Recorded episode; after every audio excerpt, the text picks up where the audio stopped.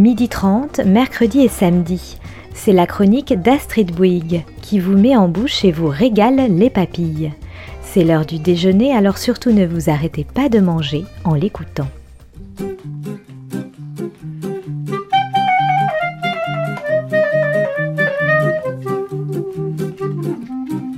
L'art à toutes les sauces. La chronique qui ne retient que la part comestible de la culture.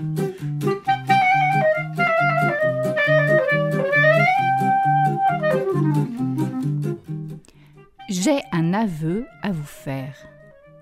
Après avoir vu au théâtre de poche Montparnasse Déjeuner chez Wittgenstein de Thomas Bernhardt, j'ai été poursuivi par les profiteroles. Bon, ce n'est pas tout à fait la première fois de ma vie que je suis poursuivi par un dessert, donc il n'y a pas vraiment de quoi s'affoler. Et puis, il y a pire tout de même, comme cauchemar. Il n'empêche, ces profiteroles-là, il faut que je vous les raconte. Tout a commencé à la sortie du théâtre je revoyais en boucle la scène de la fin du deuxième acte dans laquelle Ludwig, le frère philosophe, grandiose dans sa fureur, projette un peu partout la blanche crème des profiteroles qu'il recrache en un immense, en un superbe envol de postillons géants. Une petite touche de crème était même venue discrètement moucheter le front d'une dame âgée, assise au premier rang. Je la revoyais très clairement, cette petite dent blanche sur ce front ridé. En marchant sur le boulevard Montparnasse, je me suis alors tout naturellement mise à évoquer la longue histoire de la pâtisserie comme projectile de théâtre. Je me disais comme ça que les profiteroles de Ludwig étaient d'une certaine manière la version bernardienne des tartes à la crème que se jetaient à la figure les personnages de pièces bouffonnes. Qu'ici on avait en quelque sorte les tartes à la crème sans avoir la comédie. Ou plutôt, qu'on n'avait certes pas la comédie, mais qu'il nous restait tout de même le rire qui accompagne les tartes à la crème. Un rire autre toutefois, un rire nerveux, destructeur, grinçant. Un rire autre, et encore, ce n'est pas si sûr, car il me paraît aussi nerveux que jubilatoire ce rire des tartes à la crème qui est un rire de défoulement, un rire de carnaval qui met tout sang dessus-dessous pour mieux remettre tout sur pied comme le frère et ses deux sœurs dans la pièce de Thomas Bernhardt, qui, après avoir mis une exigence maniaque de perfection dans la façon de dresser le couvert, casse la vaisselle, décroche les tableaux, renverse tout ce qui se trouve sur la nappe, détruisent à proprement parler la salle à manger, pour finir par installer un petit guéridon bien propre ou prendre tranquillement le café. Jusqu'à la prochaine fois. On est riche après tout, remarque la sœur aînée. Il reste encore tellement de vaisselle à casser. Mais retournons à nos projectiles. En suivant la trajectoire de la crème, j'ai bien sûr rencontré en pensée le marquis ridicule de la critique de l'école des femmes, celui qui répète les mots tarte à la crème à satiété, celui grâce à qui les tartes à la crème se sont mises à désigner les clichés les plus éculés, ces arguments creux inévitables qu'on s'envoie à la figure quand on n'a rien à dire. Et je passais tout d'un coup de l'image au son. Si Ludwig n'avait pas à proprement parler mangé ce dessert, il en avait en effet littéralement mâché et remâché le nom dans une interminable logorée, et il avait ensuite continué à le cracher en même temps que les profiteroles elles-mêmes. Profiteroles que j'aime, Ludwig qui aime les profiteroles, qui aime les profiteroles plus que tout. Tout le temps à Steinhoff, je n'ai pensé à rien d'autre qu'à des profiteroles. Le parfum typique des profiteroles, n'est-ce pas, n'est-ce pas Toutes fraîches préparées pour nous, pour que nous les mangions jusqu'à la dernière. Nous la dévorons, la profiterole que notre sœur a cuite au four. Nous ouvrons grand la bouche et fourrons la profiterole dedans et l'enfonçons jusqu'au fond du gosier, et ainsi de suite, encore pour un bon moment. Profiterole, profiterole, profiterole. Dans Pantagruel, Rabelais emploie le mot avec le sens de petit profit, de petite gratification qu'on donnait par exemple aux domestiques. Des petits profits, c'est bien ce qu'étaient au XVIe siècle ces petites boules de pâte qu'on cuisait sous la cendre ou pochait dans la soupe, longtemps, bien longtemps avant qu'Antonin Carême n'eut l'idée géniale d'ajouter à ses chouquettes de la crème pâtissière ou de la chantilly. Des petits profits. Tout à coup, j'eus la conviction que les profiteroles de déjeuner chez Wittgenstein, loin d'être de simples avatars de tarte à la crème, étaient là en tant que profiteroles. Et en même temps, le sentiment que la clé de toute la pièce de Thomas Bernhardt était contenue dans ce mot profiterole. Ce que Ludwig en effet rejette, ce sont justement les petits profits.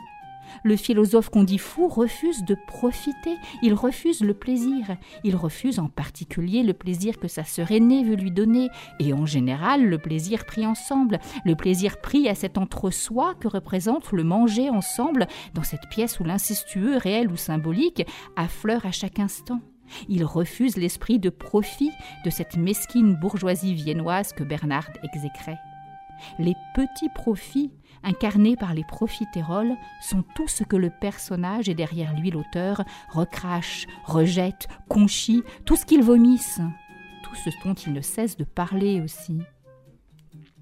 Je sais que les germanophones connaissent le mot français profiterole et l'emploient volontiers pour désigner des profiteroles, justement. Ne riez pas, en cuisine, les mots importés servent souvent à désigner d'autres plats que ceux qu'ils désignent dans leur pays natal. Donc, profiterole est attesté en allemand au sens de profiterole. Profite l'est aussi au sens de profit. Enfin bref, cette résonance était possiblement présente dans le texte original de la pièce. Encore fallait-il que le mot employé par Bernhardt pour désigner le dessert de déjeuner chez Wittgenstein soit bien profiterole. Quelques jours plus tard, je n'avais toujours pas oublié mes délicats petits choux crémeux si furieusement malmenés en public. Je saisis alors l'occasion d'une journée de travail à la Bibliothèque nationale pour me glisser quelques minutes dans la salle des littératures étrangères.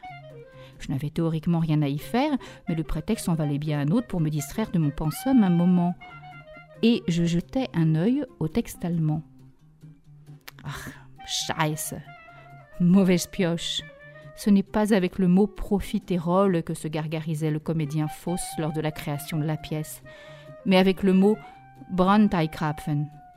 Brandteigkrapfen, die ich liebe, Ludwig, der die Brandteigkrapfen liebt, der die Brandteigkrapfen liebt wie nicht sonst. Voilà ce qu'a éructé Fauss, et après lui tous les comédiens qui ont joué la pièce en langue allemande.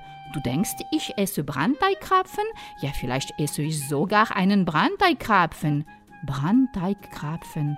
Littéralement, beignet Krapfen de pâte à choux, Brandteig. Pas même un mot allemand pour dire profiterole, non, des beignets. Si l'on accepte la pâte à choux, rien à voir. Enfin bref, pas plus de profiterole que de tarte à la crème ou de beurre en broche. Dommage. J'aimais bien ma théorie des petits profits. Je regagnais penaud de la salle de littérature française quand tout à coup il me vint à l'esprit que je m'en sortais pas si mal après tout. Songez un peu que j'aurais pu être poursuivi par des beignets les beignets, ces petites beignes, tout un champ sémantique de la baigne fourrée, ou marron si ça se trouve, mais le texte ne le précise pas, tout un champ sémantique de la friture chaude s'offrait ici au traducteur aussi respectueux de la lettre pâtissière que de l'esprit de famille de la pièce.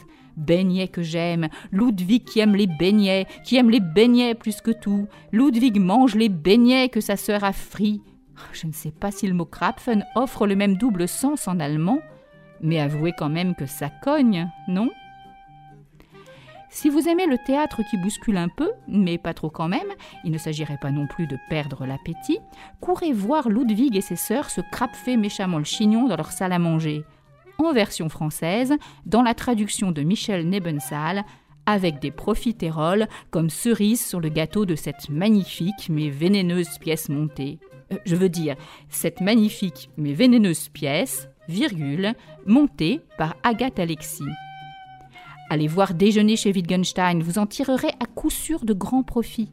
La petite salle en sous-sol du théâtre de Poche-Montparnasse, la scène saturée de meubles cossus trop grands et trop lourds pour l'espace disponible, rendent parfaitement bien la sensation d'enfermement et l'atmosphère étouffante de la pièce. Et avec ce plateau de plein pied, la proximité avec les comédiens est vraiment troublante pour les spectateurs. Pris entre la stupeur et le rire, la fascination et l'envie de fuir, vous y vivrez une expérience aussi riche qu'éprouvante. L'expérience d'être coincé à déjeuner chez des gens chez qui vous rêveriez de ne jamais être invité dans la vraie vie et de vous retrouver là, voyeur impuissant, au cœur d'une dispute de famille qui n'est même pas la vôtre. Mais en êtes-vous bien sûr? Après tout, vous vous êtes laissé enfermer avec les autres dans ce caveau exquis où l'on sert des profiteroles. Après cela, pour le prochain repas avec la vôtre de famille, vous préférerez probablement les assiettes en carton aux précieux services en porcelaine de mamie. Quant au dessert, optez plutôt pour un diplomate. Génoise imbibée de Grand Marnier, crème pâtissière harmonieusement fourrée aux fruits confits, chantilly, c'est bon aussi, les diplomates. En attendant, le déjeuner est servi jusqu'au 3 mars au théâtre de Poche Montparnasse par trois excellents comédiens la subtile Yveline Amont, la pétulante Anne Le Guernec et le puissant Hervé van der Meulen, dont le regard s'illumine par instants d'une ironique et dérangeante pointe de folie. Moi, là, tout de suite, je mangerais bien une petite profiterole, mais frites. Une petite profiterole frite, pour changer.